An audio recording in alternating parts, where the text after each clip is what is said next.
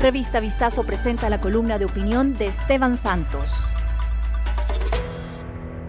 El protocolo de Río de Janeiro de 1942. ¿Cómo están amigos? Les saluda el abogado Esteban Santos López. Antropológicamente, soy un fiel creyente que los hombres y mujeres cumplimos porque lo sentimos justo, no porque sea ley.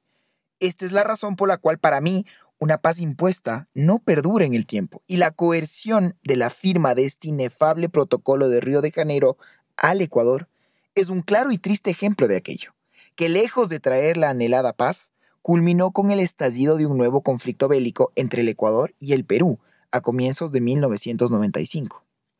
Como nota, el 29 de enero del 2022, el Ministerio de Relaciones Exteriores y Movilidad Humana del Ecuador emitió lo que en palabras del canciller fue un vergonzoso comunicado, por lo que se procedió a borrarlo y luego se publicó uno nuevo, donde se expresó su rotundo rechazo a los términos de su propio mensaje anterior, algo que con mucho respeto viene a ser la definición de diccionario de un mensaje cantinflesco. Aclaro que esta nota, lejos de presentarse como una crítica al Ministerio de Relaciones Exteriores y Movilidad Humana o al actual canciller en funciones, institución y funcionario que ya se disculparon públicamente y anunciaron la separación de la funcionaria de carrera encargada de la misiva, pretende exclusivamente aflorar este hecho histórico para contribuir a que perdure la memoria colectiva de las nuevas generaciones y de todo aquel que necesite recordarlo a 80 años de lo que fue una de las mayores imposiciones de cesión de soberanía patria, con un elevado costo para el Estado y el pueblo ecuatoriano. Finalmente, el hincapié de esta historia para mí debe darse empezando por el final de la misma. Las repúblicas del Ecuador y del Perú son dos países hermanos que finalmente viven en paz gracias a la firma de los acuerdos de Itamaraty de 1998, conocida como el Acta de Brasilia suscritos por los presidentes Yamil Mawad y Alberto Fujimori.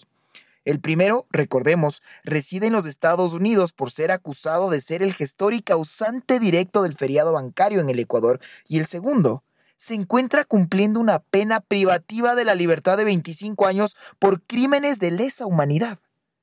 Vale la pena preguntarse entonces, ¿por qué a diferencia del protocolo de Río de Janeiro de 1942, este acuerdo es respetado y ha logrado perdurar en el tiempo.